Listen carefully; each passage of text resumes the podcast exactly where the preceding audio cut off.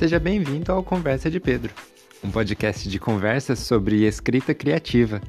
A convidada de hoje é formada e bacharelada em letras e, por meio da sua página no Instagram, ela responde a muitas perguntas que os escritores têm sobre a língua portuguesa. Nessa conversa, a gente falou sobre a língua portuguesa enquanto uma ferramenta. E ela, como formada em letras, ajuda os escritores a conhecerem essa ferramenta para construírem seus livros da melhor forma. Nesse episódio, nós também falamos sobre como ela faz para ensinar de forma tão simples coisas complicadas da língua portuguesa na sua página do Instagram. Você pode acompanhar o trabalho dela seguindo Camila Revisa no Instagram. Vamos ouvir a conversa.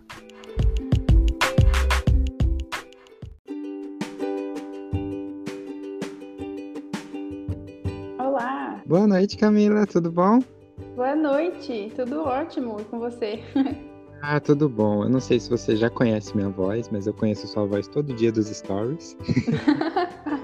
Legal, é, é, um pouco diferente isso, né? A gente às vezes não tem muita noção de quem é que tá do outro lado da tela, mas legal, legal. É um prazer te conhecer. Ai, muito bom. Camila, olha só. Eu gostei muito de você ter aceitado participar. Muito obrigado. Ah, eu que agradeço pelo convite. E é assim, desde que eu, eu tenho um blog, né, já faz três anos, e aí eu comecei a, a ir pro Instagram aos poucos, fazer coisas no Instagram, e aí eu vi que todo mundo que eu seguia, seguia a Camila Revisa. Uau! É. Certo, Camila. Então, muita gente já te conhece do seu perfil no Instagram, né, Camila Revisa, mas eu queria saber um pouco da sua história, assim, quando e como você aprendeu a ler e, e o que, que você mais gosta de ler, inclusive. Conta aí pra gente. Ah, legal. Eu comecei a ler, na verdade, até um pouco curioso, assim, né? Eu lembro que quando eu tava na, na primeira série do ensino do ensino normal, né? Que eu acho que hoje ainda é o segundo ano. Naquela época era a série, né? Eu, Isso, é, eu passei aquele primeiro ano inteiro vendo só sobre o alfabeto. Só que na verdade eu já tinha eu já tinha feito uma aquela pré-escola, né, que a gente já tinha, o jardim da infância. E lá, lá eu já tinha aprendido a ler mesmo. Era era um outro tipo de ensino, mas eu sempre estudei em, escola pública, né? Desde essa primeira série até, na verdade, até terminar a faculdade foi todo o ensino em escola pública. Então, a partir daquele momento eu já eu já sabia ler, né? Mas foi um momento em que eu aprendi, eu acho que com 5, 6 anos mesmo. Eu, ah, na verdade, só me marcou, né? Que eu passei esse primeiro ano meio que já sabendo, assim, mais ou menos como que já funcionava a leitura, sílabas e tudo mais. E hoje em dia, o que eu mais gosto de ler, eu, eu na verdade sempre gostei de ler romance bastante. E apesar de ter passado um pouco algum tempo assim, sem ler desde, desde a faculdade, a gente acaba se movendo com tanto texto acadêmico que isso bagunça um pouco a gente, mas eu gosto bastante de ler romance e ultimamente tenho gostado de livros contemporâneos. Então, independente do gênero, eu gosto bastante dessa coisa com uma pegada mais realista, mundo real, independente do gênero, seja é, qualquer que seja. Eu, eu acho que na verdade de um modo geral, ou romance, que é o meu favoritinho, ou livros contemporâneos de alguma forma assim também. Ah, legal, muito bom. E, bom, você começou lendo então desde cedo, desde pequeno, né? Acabou se interessando mais por, por romance, mas quando foi que você decidiu mesmo estudar letras? Teve um momento assim que virou uma chave na sua cabeça? Teve, teve sim. Eu tava no segundo ano do ensino médio e a minha, o meu objetivo era fazer publicidade, é, entrar nessa área. Pois é, eu estava fazendo um curso técnico, eu fiz o ensino médio em uma escola técnica aqui em São Paulo, que é onde eu moro, e eu e a partir do segundo ano eu comecei a fazer um curso técnico em comunicação visual, que tem a ver com design gráfico e tudo mais. E eu achava que eu queria ser publicitária, mas chegou um momento, eu acho que foi naquele segundo semestre já era, que o ritmo começou a ficar muito puxado e a gente ouvia falar bastante sobre agência e tudo mais. E eu comecei a perceber que eu não queria aquele estilo de vida para mim, eu não queria ficar Na verdade, eu não gostava muito desse estilo de, de competição, sabe? Entre, entre equipes, ou não sei nem se é um estereótipo que eu tinha, mas Sim. foi quando eu comecei a me questionar se aquilo era realmente o que eu queria. E aí eu lembro que eu estava numa aula de história pensando sobre. Era um festival de filmes que tem na França, e eu pensei, nossa, que legal seria se eu fosse a pessoa que estivesse lá traduzindo as coisas, né, para jornais, fazendo entrevista com as pessoas e tudo mais. Mas. É, mas até nisso, em primeiro lugar, o que veio foi a questão da tradução, né? E naquela época eu até confundia tradução com interpretação, porque ali eu achava que eu ia falar com as pessoas, né? E essa é mais a parte da, da, da interpretação. Mas foi por causa da tradução mesmo que eu fui atrás de um curso de letras, né? O, curso que eu fiz, que eu acabei fazendo na faculdade, ele é um curso de letras, mas que ele é voltado, ele é voltado para a área da tradução. E aí foi, mas foi naquela aula de história que eu estava no, no segundo ano do ensino médio que me deu esse estalo. Eu falei, gente, eu não quero mais isso, vou mudar de foco. E aí eu comecei a fazer pesquisas é, e achei o curso que o curso que eu acabei fazendo, né, o curso da, da Unesp de tradução. E foi daí que veio o Letras, né? Puxa, tudo começou com Cannes, então, olha só. Foi, foi, foi. Foi exatamente o Festival de Cannes. Que legal, muito bom. Essa é, tradução é todo um universo de letras, né? Tem muita coisa envolvida. É legal que você começou já por essa parte. Então você fez letras, é, você fez bacharelado. Isso, isso. Foi um bacharel em letras. Ele chama até bacharel, bacharel em letras com habilitação de tradutor, porque o foco do curso ele era realmente voltado para a área da tradução. Eu não tive é, matérias pedagógicas, não tive muita coisa que tem no curso de licenciatura né, em letras, mas. E aí ele era. É, tinha até algumas coisas que tinha em comum. Eu lembro no meu primeiro ano a gente tinha alguns professores em comum com o pessoal da licenciatura, e aí eles até davam uma fofoquinha pra gente. Ah, o professor vai fazer uma. Vai fazer uma prova surpresa, por exemplo, né? Já, já dava uns spoilers assim pra gente. Mas, no geral, o, os cursos têm objetivos diferentes, né? Então, eles acabam tendo essa bifurcação mais para frente. Muito legal. Você saiu, então, de um curso de, é, de tradução, especificamente, né? E agora você chegou onde a gente te conheceu, que é uma página do Instagram ensinando as pessoas sobre a língua portuguesa. E aí, como que foi essa mudança? Como você passou da tradução, né? No caso, a tradução é o profissional e acabou passando a ensinar as pessoas sobre a língua portuguesa no Instagram. Como que foi essa ideia? Olha, eu acho que dá para dizer que tudo começou quando, ainda na faculdade, eu comecei a revisar livros de amigas, né? É, foi mais naquela camaradagem mesmo no começo, porque eu gostava muito do que elas escreviam. E a gente foi dando um, um apoio, assim, uma força uma para outra. E a partir disso, principalmente porque a tradução editorial, né, trabalhar com editoras para tradução, é um mercado em que demora para você fazer um teste, você ser aceito em um teste, tem todo um processo em relação a você ser um novato, né, nesse mercado. Então, eu comecei a querer dar foco para a parte de revisão, né, para principalmente porque depois eu fui recebendo indicações, né, de pessoas com quem eu já de, de amigas, dessas amigas com quem eu já tinha trabalhado, e foi foi aparecendo essa demanda de revisão, e eu lembro que eu até me questionava, né, pensando, será que eu gosto mais de traduzir ou eu gosto de revisar? E eu acabei pegando gosto por, por isso, pela revisão. Eu sempre quis trabalhar né, no, no meio editorial. Foi também, começou lá no, no Festival de Cannes, mas depois eu, eu sempre tive um interesse pelo meio editorial mesmo. Eu entrei na faculdade pensando em tradução literária, mas uhum. quando eu vi que dava para trabalhar com livros dessa forma, e principalmente porque dentro do curso de tradução a gente tem sim um foco grande para a língua portuguesa, porque para traduzir bem você tem que conhecer bem o português, tem que ter fluência nessa língua, na, na, na língua escrita.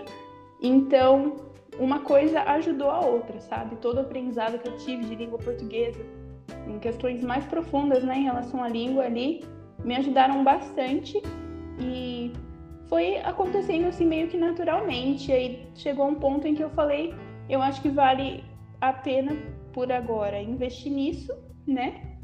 Ao invés de focar por enquanto na tradução. Ainda, ainda gosto bastante de traduzir, e mas até no momento mesmo não é um foco meu. Eu gosto bastante de, de revisar livros, lidar com a língua. E eu é, foi um processo meio natural mesmo que só aconteceu e agora estamos aí.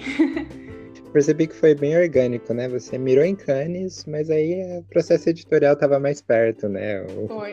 Um checkpoint. Foi. A questão da liberdade geográfica foi que me pegou bastante, sabe? De você é, poder trabalhar de qualquer lugar do mundo.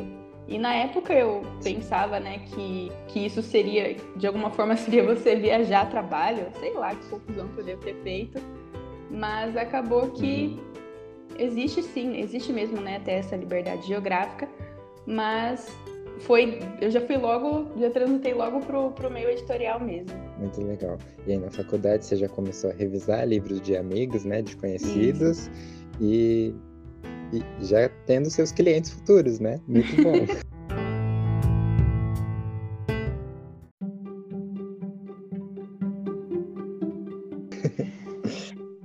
saber então, conta pra gente como que foi a história e a ideia de você fazer um perfil no Instagram para ajudar as pessoas. Ok.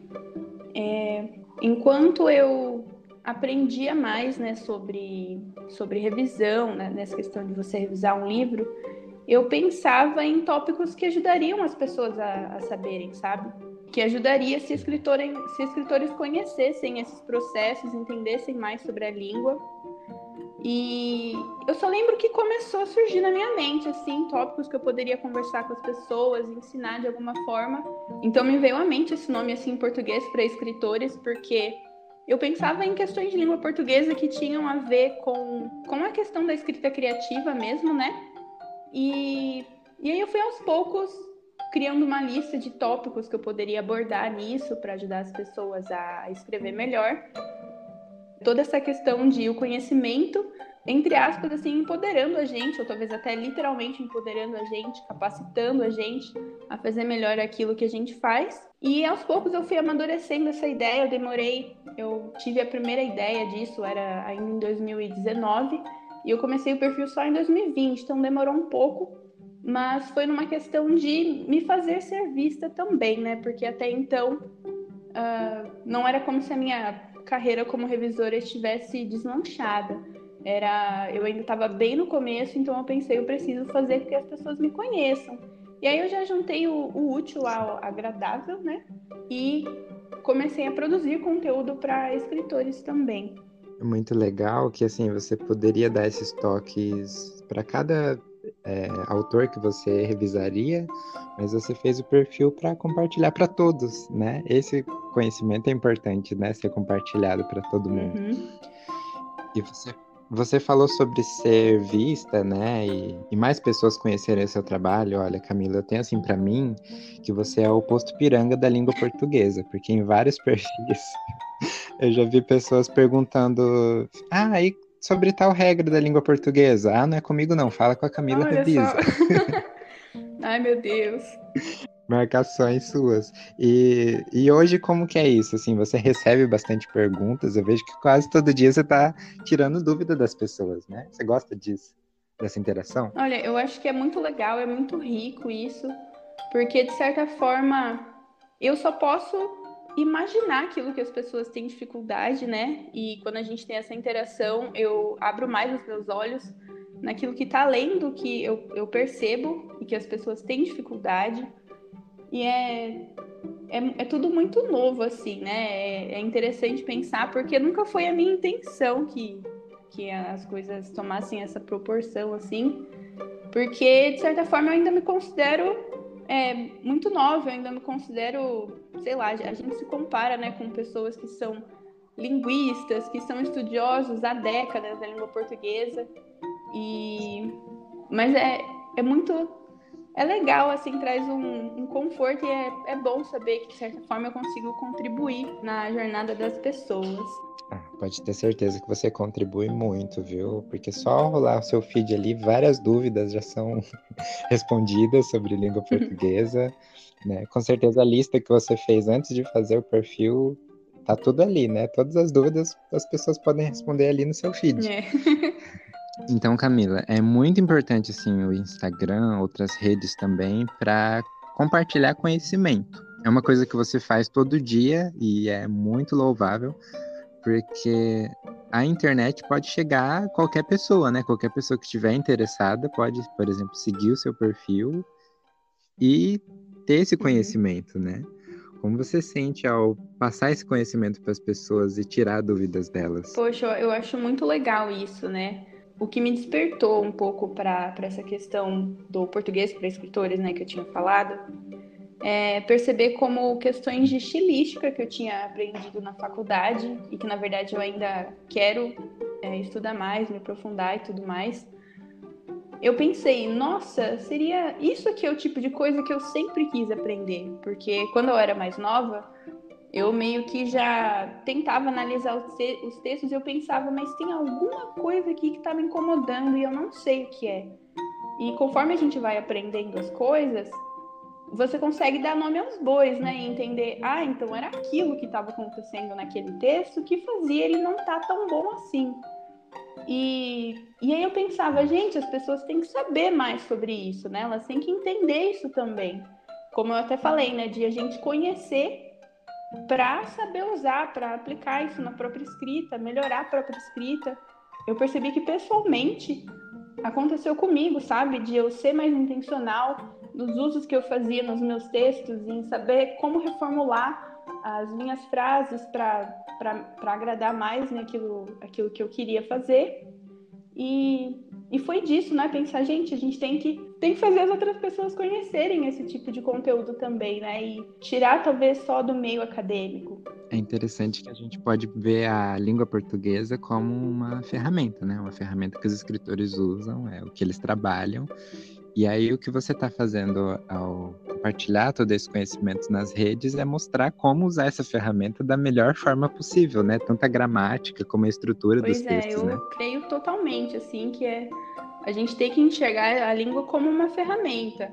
E até na, na questão do, do aprimoramento, né? Assim como qualquer profissional precisa aprender a usar cada vez melhor a ferramenta que essa pessoa tem à disposição, com o português e da mesma forma. Uh, eu, apesar de a gente ter um livro num processo editorial, ele passa por processo de edição, preparação, revisão e tudo mais, eu acredito no, contro no controle pessoal que isso dá pra gente, de a gente ser intencional, de a gente saber o que está fazendo, e eu acho que isso leva a gente até a, a gostar mais daquilo que a gente escreve, sabe? porque a gente, quanto mais a gente conhece, mais a gente sabe resolver os problemas do, do nosso texto e saber, olha, eu quero produzir aquele tipo de sentido, então eu vou fazer X coisa. E aí, a partir disso, a gente consegue ir se aprimorando, sabe? E eu acredito que ter essa visão de língua como ferramenta é fundamental. É muito bom. A gente saber usar essa ferramenta é, é até interessante para a gente construir, digamos que essa é uma ferramenta de construção, né? O livro é uma construção e quando a gente sabe usar essa ferramenta direita, com certeza a nossa construção vai ter mais alicerces, né? Vai ter melhor com acabamento. Com certeza. Ô, Camila, você tá com a página desde 2020, isso, desde então, é isso mesmo? Ah, ela já fez um aninho? Não, ainda não. Eu acredito, se eu não me engano, porque, para falar a verdade, o perfil mesmo, eu comecei em janeiro de 2020. Eu acho que foi até, sei lá, é, 15 de janeiro de 2020. E. Saudades, né? pois é, meu Deus do céu, outros tempos. Mas a minha intenção era é. outra. Eu ia publicar esse tipo de conteúdo no Wattpad. Tanto que eu falei, né? Minha ideia inicial era. Eu, na verdade, eu não sei se eu comentei isso com exatidão mas a minha ideia inicial era fazer um livro com todo esse conteúdo, não era é, publicar necessariamente no Instagram. E, então eu comecei escrevendo artigos que eu publicava no Wattpad. Só que eu só fiz dois desses artigos, porque eles drenavam muita energia, sabe? Eu ia muito a fundo no, no conteúdo, e aí eu percebi que eu não ia conseguir sustentar aquele tipo de conteúdo. Então eu reformulei tudo, assim. Aí eu passei meses pensando em paleta de cores, em é, linha editorial, tudo que eu ia fazer mas foi só, se não me engano, entre maio e junho que, que eu realmente voltei né, a, postar para fazer dar certo daquela vez. Então, foi de cinco posts em janeiro para em maio, junho eu já começar de verdade.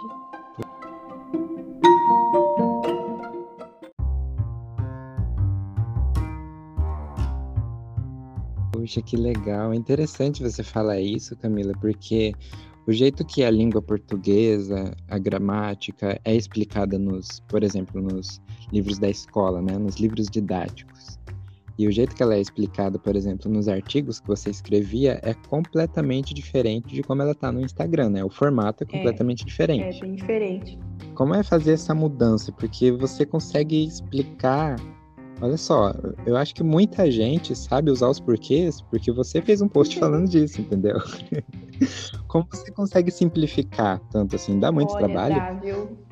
Eu lembro que esse post do, dos porquês, eu fiquei umas. Assim, me, me rendeu um dia inteiro de, de pesquisa, assim, porque. E para falar a verdade, até na questão de, de criar posts, né? Na verdade, faz até um tempo que eu não faço um conteúdo mais denso, assim, com profundidade, igual foi esse dos porquês. Também por causa do tempo de pesquisa, né? Que, que demanda e tudo mais. Mas era bem exaustivo. Eu, eu demorei umas nove horas de pesquisa para fazer esse, esse post. E o que me levava a, a, de certa forma, simplificar esse assunto era o modo como eu, eu queria entender, sabe? Eu ainda não, não entendi os porquês quando eu fiz esse post, eu não tinha domínio sobre isso. E tinha questões que, que, eu, que me deixavam em dúvida, porque, por exemplo, em um texto corrido, quando você vê um, um porquê lá, você fala para você, eu não sei por que as coisas estão dessa forma, então eu não sei por que a pandemia acaba logo, não acaba logo. É, um porquê nesse caso, eu não, eu não saberia explicar, eu não saberia usar, e isso me deixava muito, muito, com muita dúvida, né? Eu, dúvida. Eu pensava, será que é uma resposta? Será que não é? O que, que é isso aqui? E aí então eu fui atrás, eu comecei a pesquisar, passei o dia inteiro pesquisando, até que fizesse sentido para mim. E muitas vezes daquilo que eu fiz, foi pensando em, em que aquilo fizesse sentido para mim. Eu gosto de ter as coisas bem destrinchadas e claras. Então eu comecei a, a pensar em como que eu poderia explicar aquilo da melhor forma possível, em deixar aquilo claro para mim, que fizesse sentido para mim. E aí eu fui percebendo com o feedback das pessoas, né, que aquilo estava funcionando, de que elas estavam aprendendo daquela forma. Mas foi certa porque eu falei, né, eu não tive aulas de, de pedagogia, não tive essas aulas de licenciatura, né, que falam sobre métodos de, de ensinar as pessoas. Então eu fui muito mais pensando naquilo que funcionava para mim e tendo até dúvidas, né, de se isso funcionava de verdade. Olha, me espanta muito você não ter feito licenciatura, porque para mim eu olhava seus posts, seus stories, para mim você é uma professora licenciada de português, porque você consegue explicar muito. Então, é isso, né? O segredo é você ver se funciona para você e se você entendeu, você passa para as outras pessoas, né? É isso que Essa foi a metodologia que funcionou para mim, né? Tanto que por muito tempo eu fiquei até com, com dúvida, insegura se isso era realmente um método efetivo, até eu, eu ter esse retorno das pessoas, né? Mas foi isso, assim, enquanto continuar funcionando, eu acho que eu vou tentar, até porque eu não conheço outra, outras metodologias, talvez seja até interessante eu me aprofundar mais nisso no futuro, porque essa questão de ensinar mesmo para as pessoas também não estava planejada, sabe? de certa forma, eu queria ensinar as pessoas, né? Porque eu, eu tive essa ideia de querer explicar como é que as coisas funcionavam. Mas demorou um tempo até que eu pensasse que eu realmente estava indo para esse lado, né? De, de, ser uma professora. Então, como, como a gente tinha falado antes, né? Foi, foi um processo até orgânico de como tudo isso aconteceu. Com certeza. Você abriu a porta do seu Instagram e perguntou quem tem dúvidas, todo mundo levantou a mão, começou a falar ao Foi. mesmo tempo, né? Não precisa pedir silêncio, né? Já, já tá mais tranquilo. E outra coisa que é muito diferente, Camila, é porque o Instagram e a internet, de forma geral, é muito rápida. E é o que você falou, você ficou nove horas pesquisando sobre um tema que acabou virando um post ali carrossel de cinco, uhum. seis imagens, né? Condensar isso, é, condensar coisas profundas, né? Difíceis até de explicar, mas de um jeito que não fica raso, é, é, é difícil, né? É, é, bem, é bem complicado, assim, é, é um processo que demanda horas mesmo e que de vez em quando bate até um desespero, sabe? Quando eu penso em explicar sobre algum assunto. Eu tenho uma lista cheia, assim, aqui comigo de coisas que eu ainda quero abordar, de coisas que eu até nunca nem falei, mas eu ainda tenho que parar para mergulhar nesse assunto, encontrar um método, né, que, que faça sentido para eu conseguir explicar isso, porque às vezes a, às vezes a questão é essa. Já uhum. teve vezes em que eu fui, eu fui fazer posts e eu só não sabia como explicar. Eu não sabia qual que era a melhor forma de abordar aquele assunto. Sim. E isso que também rendia isso de, de demorar tanto para produzir esse conteúdo mais denso, mas é. é exatamente isso, assim, a gente tem você tem que transformar um livro em um post de Ai, três imagens, né? você tem conseguido fazer isso muito bem. Primeiro porque, assim, você não precisa explicar uhum. tudo em uma imagem só, né? Mas você consegue estender isso para os stories e, e, fazer isso, essa discussão continuar, né? Até que as dúvidas sejam todas sanadas. Eu queria falar também um pouco sobre essa linguagem da internet. Ela é muito mais rápida, muito mais veloz. E, por exemplo, a pessoa que está na internet ali vendo inúmeros feeds, é, e no feed infinito dela passando, passa uma, uma postagem sua e aí ela ela te prende ali. E o que eu queria saber é a diferença dessa linguagem da internet para a linguagem das aulas, por exemplo, ou até do meio editorial, né? Porque as aulas, seja da faculdade ou da escola, elas não têm a velocidade e acho que nunca vão ter a velocidade da internet, né? Como que você, como que a gente pode, por assim dizer, aos poucos imigrando, né? E revolucionando essa, esse jeito de aprender a língua portuguesa? Poxa. É. é uma pergunta difícil. Meu Deus. Eu acho que é, eu acho que a gente talvez vá descobrir isso aos poucos, sabe, no decorrer da jornada mesmo, porque eu acredito, assim, é uma impressão mesmo, né? Ou até uma impressão de acordo com o que eu vejo, mas eu não posso dizer com, com certeza que o tipo de assunto de assunto que eu falo, então que eu tenho a intenção, né? Ele não é tão explorado assim, porque eu, não quero só te passar um, um post com a diferença entre mas e mais. Eu quero que a gente tenha outros tipos de discussões, que a gente fale de coisas mais, mais profundas. Então, eu acredito que seja uma, uma migração que a gente vai, a gente vai se adaptando com, com o decorrer do tempo, né? E a, a própria questão de, de a gente simplificar esse assunto, mas ao mesmo tempo é, é importante a gente ter uma base, sabe? Porque, por exemplo, no meio acadêmico, a gente tem esse chumbo grosso, né? A gente tem que ler textos que são densos, textos que a gente não entende nada, só vai entender um pouco quando o professor dá aquela aula de, de duas horas cheia de slide. Mas é, entender, eu acho que de certa forma, a gente falou um pouco mais sobre essa questão de, de a internet permitir que a gente tenha acesso a conteúdo e isso é maravilhoso. Mas, por um outro lado, tem um lado que eu acredito que, pelo menos o Instagram em si, ele não supre. E a gente ainda vai precisar, se a gente quiser se aprimorar mais, a gente vai aos poucos, conforme for, for crescendo em conhecimento, ir para esse lado um pouco mais, mais denso, né, da coisa. Aprender mais, aprender, talvez, lendo, por exemplo, não só aprender de mim, mas aprender das minhas fontes também, né?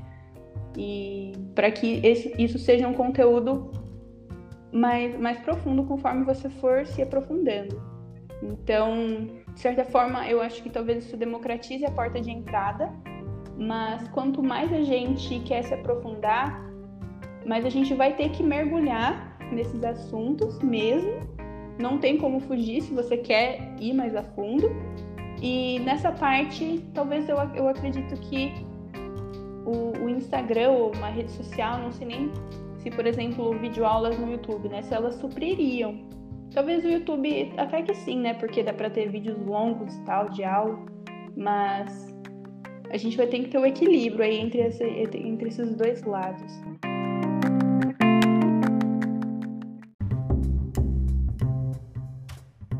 Olha, perfeito. A gente encerra um bloco aqui, com certeza. Vamos para os comerciais, maravilhoso. Respirar fundo aqui.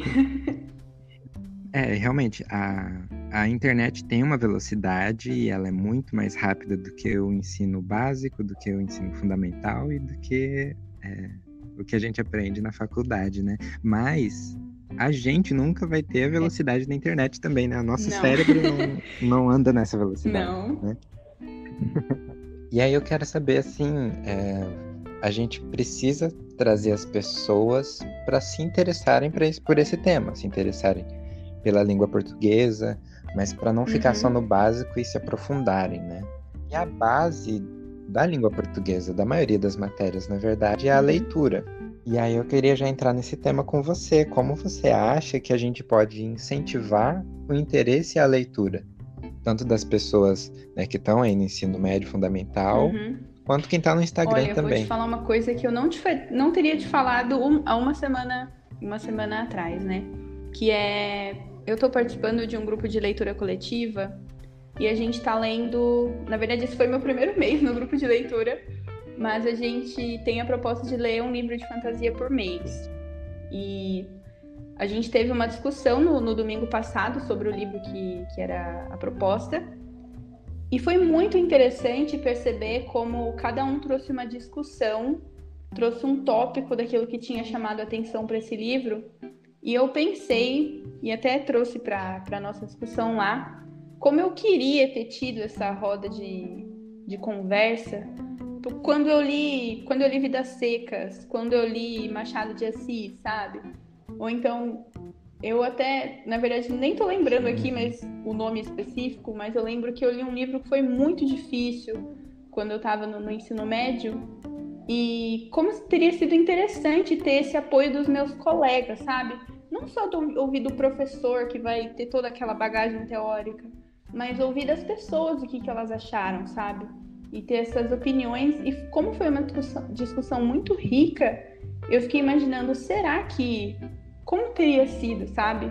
Ter esse tipo de, de abordagem na hora de a gente falar sobre, sobre os textos, sobre outras Como teria sido diferente ter esse grupo de apoio na, na, hora de ler os clássicos e até se não tiraria esse ranço até que as pessoas têm de, de ler, ou então talvez até medo, né? Seja a palavra certa, na hora de ler os clássicos, porque acha que é muito difícil. E em parte é, sabe? É, é um. Às vezes a linguagem já não é uma que a gente está tá acostumada, então isso pode dificultar o ritmo de leitura. Então, eu acho que. Eu imagino que ou então seja através de um, de um grupo de leitura, ou então talvez outras abordagens, mas a gente tem que, tem que ser criativo, né? E encontrar outros meios para trazer esse interesse das pessoas para a literatura pensar de uma forma mais dinâmica, pensar em coisas que, que tragam essa identificação com, com o, nosso, o nosso ano atual, sabe? Com o período em que a gente está vivendo, talvez. Essa identificação, diria. Sim. Você falou uma coisa que eu nunca tinha pensado antes também, que é sobre ter um clube, né? Pessoas para conversar sobre uma obra que você está lendo. É uma coisa que acontece em outras artes, né? é. né? Você sai do cinema com a é. turma e saudade de cinema.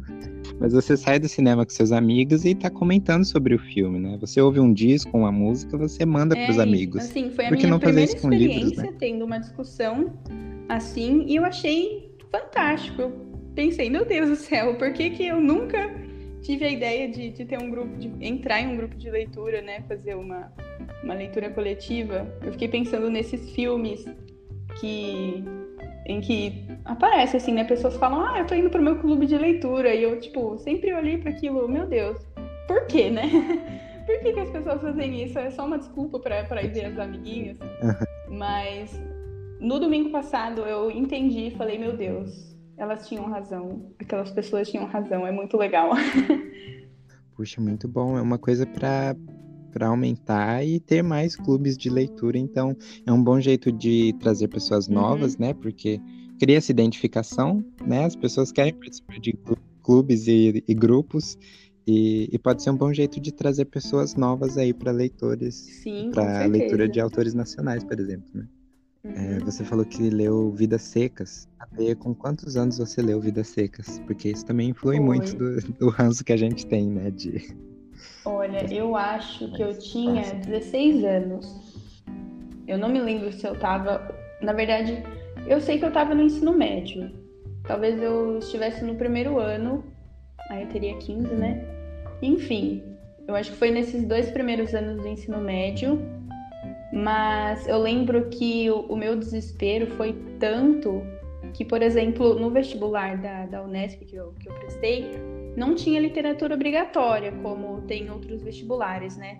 E eu achei maravilhoso aquilo, porque eu realmente não li e não fiz questão de ler nenhum clássico depois daquilo. E tanto que é engraçado porque até hoje eu não li Dom Casmurro, né? Que é um clássico do Machado de Assis. E eu disse a mim mesma que eu queria me dar um tempo, sabe? E ter esse interesse pelos clássicos quando fosse o tempo certo, quando eu tivesse vontade mesmo de ler. E hoje eu ainda quero, eu ainda quero ler, eu só não li ano passado por não ter dado certo mesmo, mas é, eu quero aos poucos, agora eu acho que eu sinto que eu tô mais preparada para isso e eu quero aos poucos voltar a ler esses clássicos. Mas foi, foi interessante mesmo, porque na época eu falei, eu nunca mais quero ter que, quero ter que ler um livro desse de novo. Sim, você acha que assim a escola ela ainda peca nesse sentido? De ter que fazer o jovem de 12, 13 anos ler Dom Casmurro e ter todas essas discussões de Capitão e Dentinho?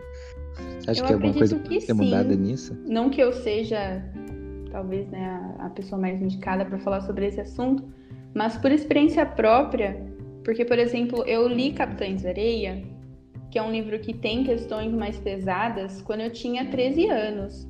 E eu lembro até que quando eu mais para frente, né, contei para as pessoas que eu tinha lido o livro na cidade, elas ficaram um pouco espantadas, né, falando que não era um livro para ser lido naquela idade.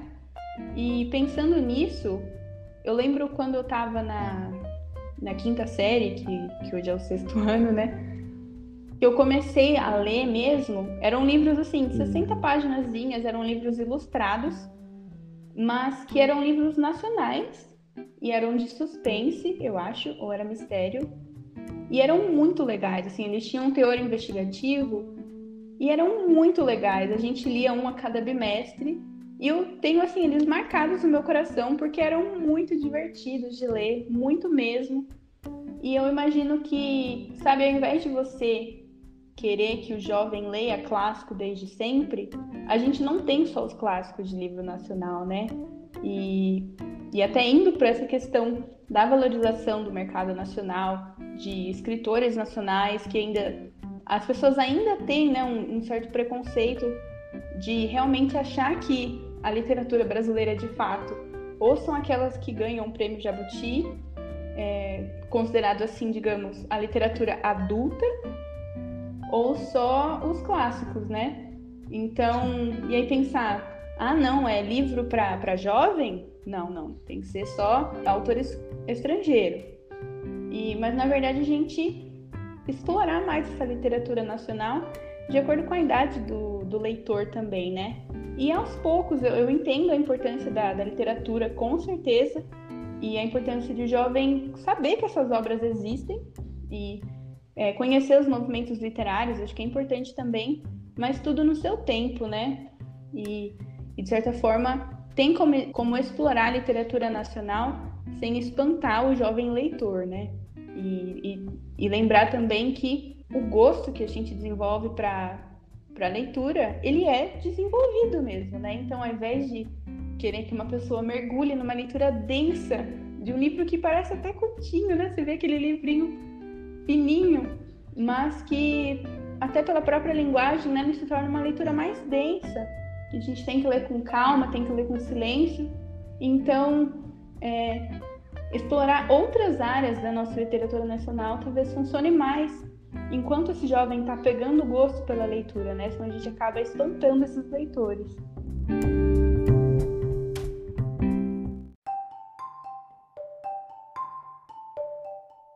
Quero saber você muito mais propensa a falar disso e você não tem curso de licenciatura, pelo menos por enquanto, mas você pode responder essa pergunta. Quais são as dúvidas mais frequentes que as pessoas, no geral, têm sobre a língua portuguesa Olha. e com a língua portuguesa?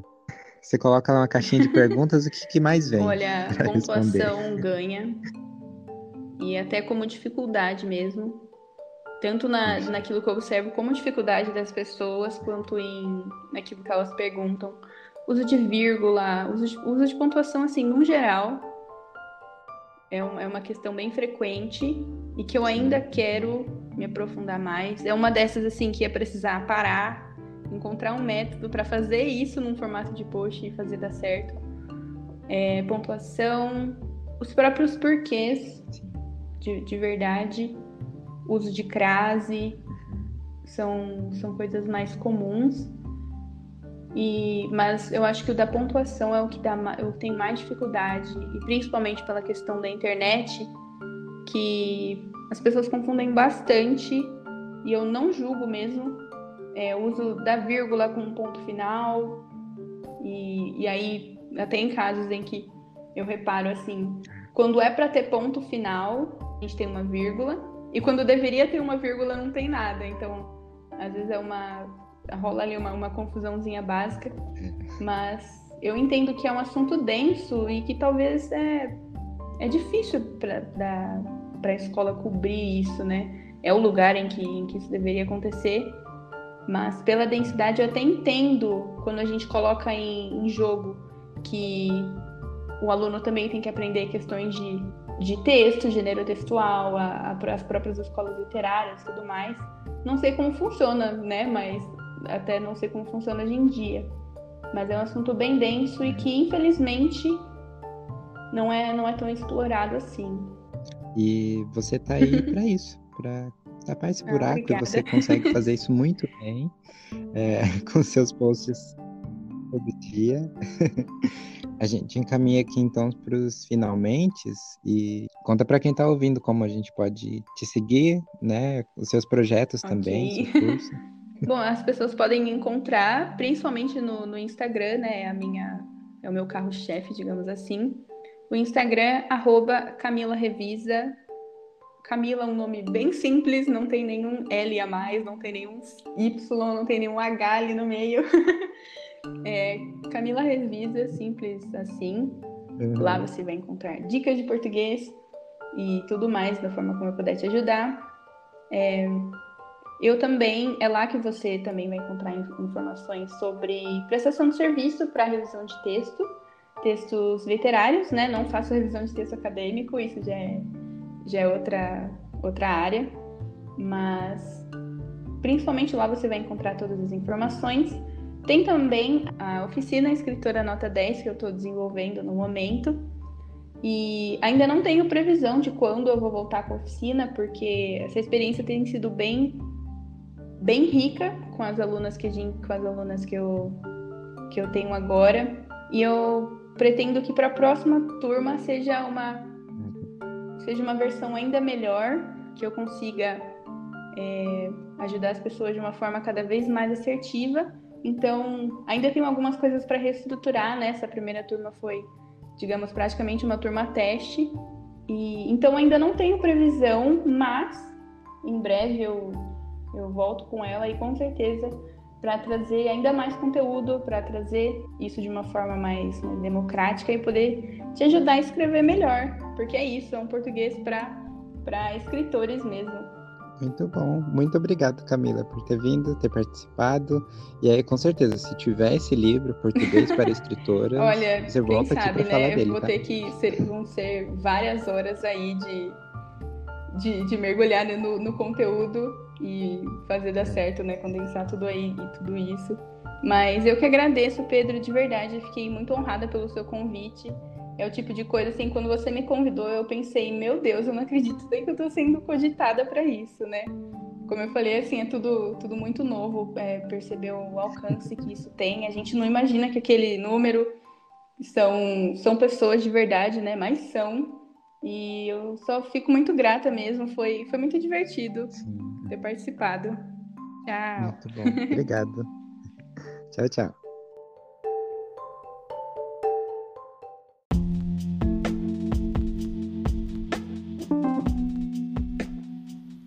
Bom, é isso. Espero que você tenha gostado desse episódio, de toda a conversa que eu tive com a Camila, todos os temas, e inclusive vai lá seguir ela no Instagram, arroba Camila Revisa.